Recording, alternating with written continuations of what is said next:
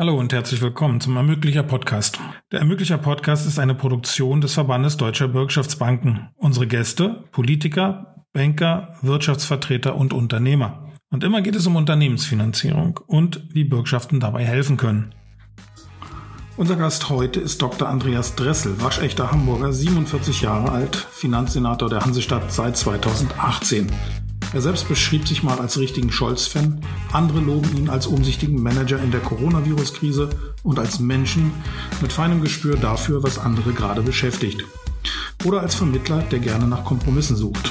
Als Kind wollte er Lokomotivführer werden, heute steuert der studierte und promovierte Jurist die finanziellen Belange der Hansestadt. Herzlich willkommen, Dr. Andreas Dressel.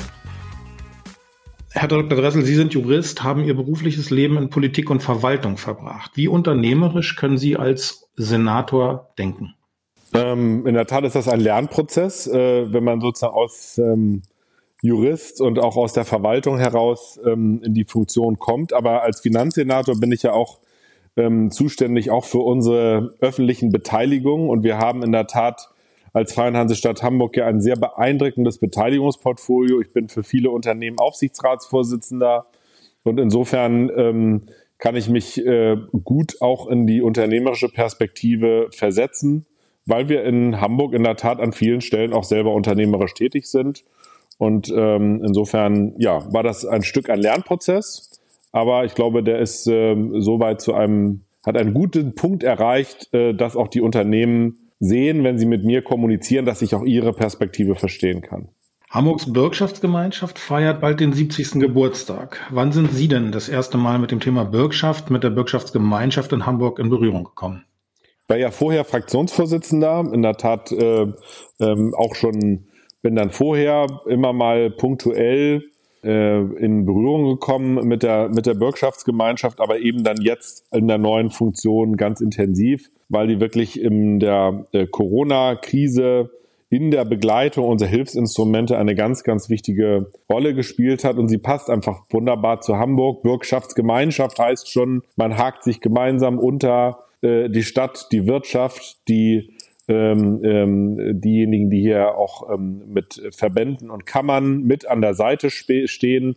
Also ich glaube, es ist so ein Joint Venture zur Wirtschaftsentwicklung in Hamburg im besten Sinne und es passt zu dieser Stadt, aus der Stadt, für die Stadt. Also insofern muss man wirklich der ähm, mit allen Beteiligten großes Kompliment machen. Und äh, 70. Geburtstag ist ja in Wahrheit ähm, noch gar kein Alter in dem Sinne, sondern man hat viel erreicht und man hat viel vor und wir freuen uns auf viele weitere Jahre mit der Bürgschaftsgemeinschaft.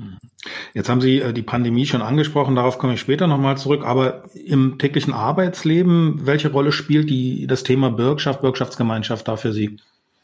Also wir, ähm, es ist natürlich in der Corona-Zeit immer so gewesen, dass die Unternehmen natürlich am liebsten immer Cash wollten, äh, was Hilfe angeht. Also deswegen waren alle Direkthilfen äh, natürlich immer besonders nachgefragt. Da gab es natürlich auch immer die meisten Diskussionen darum.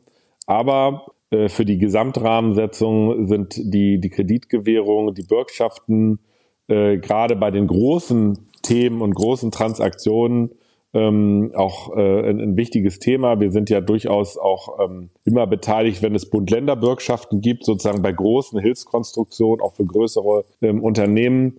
Es passt nicht zu in jedem Fall, aber es ist wichtig, dass man einen gut sortierten Instrumentenkasten hat ähm, und dazu natürlich die Bürgschaften auch dazugehören. Und für einen Finanzsenator ähm, hat es irgendwie den Vorteil, dass natürlich Eventualverbindlichkeiten nicht ganz so auf den Haushalt durchschlagen und schuldenbremsrelevant sind wie direkt äh, irgendwelche Cashhilfen. Jetzt haben Sie quasi die nächste Frage schon beantwortet. Wie wichtig ist das Instrument Bürgschaftsgemeinschaft, Bürgschaft in Hamburg Vielleicht haben Sie noch den einen oder anderen Stichpunkt dazu. Ja, also in der Tat, es ist, es ist wichtig, dass wir es im Instrumentenkasten haben. Es ist ähm, an, an ganz vielen Stellen eine, ähm, eine wirklich zwingende Ergänzung ähm, unseres Baukastens, wie wir Wirtschaftsförderung betreiben, wie wir Unternehmen auch in Schwierigkeiten ähm, unter die Arme greifen können. Und äh, insofern, ähm, äh, wenn es nach mir geht, gerne auch noch wichtiger dass äh, ein, ein Finanzsenator, wie gesagt, kann mit Eventualverbindlichkeiten äh, auch im Haushalt ein bisschen leichter umgehen, äh, entsprechend im Rahmen der engen Grenzen, die die Schuldenbremse setzt, als mit äh, direkten Zuwendungen. Sie sind im Sommer immer unterwegs in Hamburger Unternehmen. Im Sommer 2021 gemeinsam mit der Bürgschaftsgemeinschaft, um sich darüber zu informieren, wie Unternehmen mit der Pandemie umgehen, ob die Hilfen wirken, die Mittel an den richtigen Stellen ankommen. Welchen Eindruck haben Sie gewonnen? Einen sehr, sehr positiven. Wir haben das ja, das in der Tat in 2020 begonnen. Wir nennen das Konjunktur also Tour dann mit OU, ähm, um eben auch ganz gezielt ähm, äh, zu gucken. Ähm, und das ist für mich als Finanzsenator immer wichtig. Ich bin keiner, der gerne irgendwie einfach nur vom Schreibtisch arbeitet und sich auf meine Excel-Sheets äh, verlässt, sondern ich möchte dann von den Leuten das Face-to-Face -face ähm, hören und natürlich entstehen dann auch ganz andere Gespräche. Und insofern äh, war das Feedback sehr, sehr positiv, wie schnell, unbürokratisch, zugewandt, kundig die Bürgschaftsgemeinschaft gearbeitet hat. Wir haben uns ja speziell dann gekümmert um die Unternehmen, die dann auch unter den, auch von den Mitteln des Corona Recovery Fonds auch profitiert haben, was ja ein Instrument ist, wo die ähm, BG ja hier viel tatkräftig mit angepackt hat. Also insofern ist ähm, die Rückmeldung sehr positiv und wenn es dann mal im kleinen Doing mal eine, eine, kritische Rückmeldung gegeben hat, dann konnten wir auch das gut mitnehmen und einfach ähm, eine gute Arbeit noch besser machen. Jörg Finnern, Geschäftsführer der Bürgschaftsgemeinschaft, findet, dass der Schulterschluss zwischen Banken oder der Schulterschluss der Banken am Finanzplatz Hamburg mit den Kunden sehr gut gelungen ist. Wie schätzen Sie die Lage ein? Ja, das war uns natürlich auch wichtig, ähm, dass wir nicht nur mit IFB, also unserer Förderbank und der BG, der Bürgschaftsgemeinschaft, äh, gut zusammenarbeiten, sondern eben auch äh, mit den Hausbanken, weil viele der Hilfskredite ja tatsächlich im Hausbankenverfahren vergeben wurden und werden. Und deshalb äh, haben wir uns hier am Finanzplatz untergehakt mit dem Finanzplatz Hamburg e.V., mit dem Bankenverband und gesagt, jeder muss an seiner Stelle seine Verantwortung wahrnehmen. Und ich finde, dass die Finanzwirtschaft auch nochmal nochmal eine besondere Verantwortung hat. Denn in Wahrheit hat es ja viele Krisen in den letzten Jahren gegeben. Eine Krise hatte tatsächlich ja auch mit der Finanzwirtschaft ganz massiv zu tun. Und da hat die äh, Solidargemeinschaft ähm, die Banken gerettet. Und ich finde, ähm, es ist dann auch ähm, wichtig, dass die Finanzwirtschaft sieht, ähm, jetzt sind äh, andere sehr stark Krisen betroffen und jetzt muss die Finanzwirtschaft natürlich im Rahmen der Möglichkeiten auch ein Stück was zurückgeben und äh, dafür sorgen, dass es keine Kreditklemme äh, gibt, dass die Hilfen gut ergänzt werden, dass man gute Pakete schnürt. Ähm, das ist im Wesentlichen gut gelungen. Aber ich glaube, der gute, enge Dialog am Finanzplatz Hamburg hat sich einmal mehr ausgezahlt. Schon 2020 haben Sie in der Zeitung Die Welt konstatiert, für diese Krise werden wir einen langen Atem haben müssen. Haben Sie noch genug Luft? Brauchen Sie die noch? Oder ist Hamburg durchs Gröbste durch? Also wir sind in der Tat, was Corona angeht, durchs Gröbste durch. Jetzt es ist ja auch so, haben wir auch gerade angekündigt, dass ja die Hilfen jetzt ähm, Schritt für Schritt jetzt auch auslaufen. Einige der Hilfen haben wir dann auch noch bis Jahresende ähm, verlängert. Also will auch das hier einmal sagen. Und das Schlimme ist ja, wir haben die eine Krise ähm, hinter uns gelassen und jetzt stecken wir mitten in der neuen. Ähm, wir haben genug Luft gehabt jetzt auch für Corona, aber wir werden nicht das gleiche Vollkasko Wirtschaftsschutzpaket für Ukraine machen können wie bei Corona. Und trotzdem glaube ich, wir haben punktuell gut wirksame Hilfen jetzt über die KfW und den Bund, vor allem für besonders energieintensive Branchen, ähm, auch entwickelt. Da sind wir Länder auch ähm, als Co-Pilot sozusagen dabei. Und Stand jetzt sind wir nicht in der Lage, aus Landesmitteln jetzt noch große Extraprogramme zu fahren, wie wir das bei Corona gemacht haben.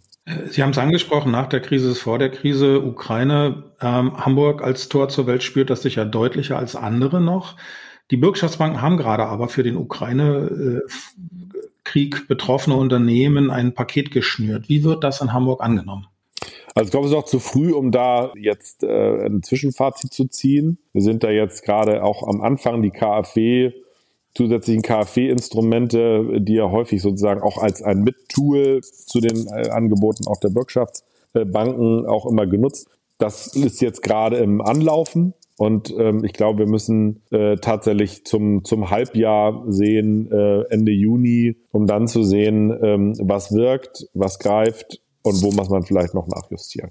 Ich komme nochmal zurück auf Corona. Der Hamburger Schutzschirm für Corona-geschädigte Unternehmen und Institutionen sollte konkrete Antworten auf spezifische Hamburger Herausforderungen geben, stand geschrieben. Was sind oder waren die spezifischen Hamburger Herausforderungen und gibt es die auch im ganz normalen Bürgschaftsgeschäft in Hamburg? Was wir natürlich haben, ist in Hamburg eine hohe Dienstleistungsorientierung. Wir haben einen hohen Anteil von, von Kleinunternehmern, von Solo-Selbstständigen, der ganze Bereich ähm, von Kulturwirtschaft, äh, Unterhaltung, Entertainment, Freizeitwirtschaft. Äh, also das war äh, durchaus, wir haben also auch diese ganze Szene der Solo-Selbstständigen und Kleinunternehmer in diesem Genre nochmal sehr kennengelernt und für die war das natürlich einfach ein Schlag total ins Kontor. Ähm, deswegen haben wir auch gezielt gesagt, wir machen ähm, ergänzend zu den Bundeshilfen eine Basisförderung für die Solo-Selbstständigen, die auch jetzt im Rahmen der Abrechnung nicht äh, einem genommen wird. Das ist tatsächlich äh, nochmal ein großer Betrag gewesen, wo wir da ins Obligo gegangen sind. Was wir davon jetzt auch mit ins normale Bürgschaftsgeschäft auch mitnehmen, das wird man sicherlich begucken müssen. Ein Thema Lessons Learned ist, glaube ich, aus meiner Sicht in jedem Fall, dass wir für diese Kleinunternehmer, Solo-Selbstständigen, aber auch für, für, für die Startups, denn wir haben natürlich immer sehr geguckt, dass wir die Startups, die vorher vielleicht mit, mit äh, Mitteln der IFB und Bürgschaftsgemeinschaft vor ein paar Jahren gerade gegründet wurden, dass die sozusagen die zarten Pflänzchen nicht in Corona eingehen. Das heißt, man muss auch gucken, dass man, äh, um mal in dieser Sprache der Blumen zu bleiben, eben weiter gießt äh, und auch mit darauf achtet, dass diese neuen Pflänzchen nicht verdörren in der Zeit. Das heißt, dafür jetzt auch ähm, maßgeschneidert äh, Instrumente dazu haben, das Thema Eigenkapitalbasis im Blick zu haben bei Startups, bei kleinen Unternehmen, auch äh, bei, bei Solo-Selbstständigen. Das wird ein Thema sein, was bleibt und ähm, wo ich äh, ganz sicher bin, dass die Bürgschaftsgemeinschaft und alle, die sich mit diesen Themen beschäftigen, das weiter auch als Notwendigkeit im Blick behalten. Weil ein Thema ist ja auch, welche Hilfen haben sich in Corona bewährt, die man eventuell auch in die Nach-Corona-Zeit, Stichwort auch Transformation der Wirtschaft, auch weiter gut gebrauchen kann. Als Rückbürger äh, der Bürgschaftsgemeinschaft müssen Sie als Land ja teilweise gerade stehen dafür, wenn Unternehmen mit Bürgschaften pleite gehen. Lohnt das Modell? Wie sehen die Ausfallquoten und die Belastung für den Hamburger Steuerzahler aus? Ja, dadurch, dass das bei uns ähm, auch sauber alles geprüft wird. Wir sind ja ähm, Kaufmanns- bzw. Kauffraustadt äh, in Hamburg, die sauber rechnet, kühl kalkuliert, wenn es um Risiken geht, auch Risiken vernünftig kalkuliert und nicht einfach sich in irgendwelche Abenteuer äh, stürzt, sondern dass das wirklich sauber betrachtet. Da gibt's auch wirklich äh, bei der BG, bei der IFB, ähm, aber eben auch in der Wirtschaftsbehörde und der Finanzbehörde überall auch ein Mehr-Augen-Prinzip, dass Themen sauber gerechnet und betrachtet werden. Und insofern äh, habe ich bisher, ist meine Wahrnehmung, dass ähm, sozusagen natürlich immer auch mal was ausfällt, aber das nicht in, sage ich mal, eine, eine Domino-Struktur in unserem Portfolio hat, dass man das Gefühl hat, oh, da wurden wohl Risiken jetzt falsch eingeschätzt, sondern dass es wirklich die Ausnahme bleibt und wir insgesamt ähm, mit dem Bürgschaftsgeschäft in den Kleinbürgschaften, aber auch in den Großbürgschaften, wo wir große Konsortialfinanzierung mit dem Bund haben, gut unterwegs sind. Und insofern ist, muss man ja immer sagen, wie wäre der Effekt wirtschaftlich und finanziell, wenn wir das alles nicht machen würden? Und meine Wahrnehmung, ohne das jetzt genau nachgerechnet zu haben, ist, unterm Strich lohnt das Geschäft. Es ist ein wichtiges Tool in einer aktiven Wirtschaftsförderung und Unterstützung der Wirtschaft in schwieriger Zeit. Nachgerechnet haben andere. Die Unternehmensberatung PwC hat in einer Studie belegt, dass jeder Bürgschaftseuro zwei weitere Euro Investitionskapital nach sich zieht. Wie schätzen Sie das Kosten-Nutzen-Verhältnis in Hamburg ein?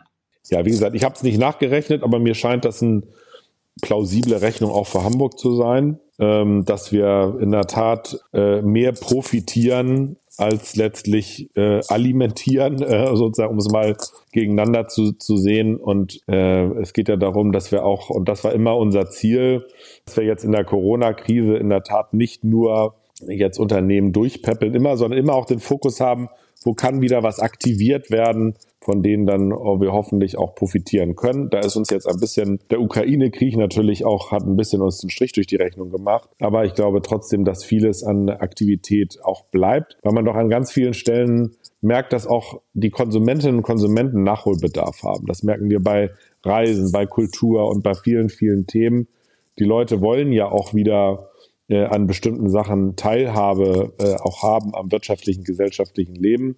Und überall da, wo auch Menschen davon leben können, weil da ein Business hinterhängt, glaube ich, ist das etwas, was funktioniert. Und insofern, glaube ich, lohnt es sich und wir werden Kurs halten. Ein wunderbares Schlusswort. Ich bedanke mich für das Gespräch. Mhm. Das war der Finanzsenator aus Hamburg, Herr Dr. Dressel. Vielen Dank fürs Gespräch.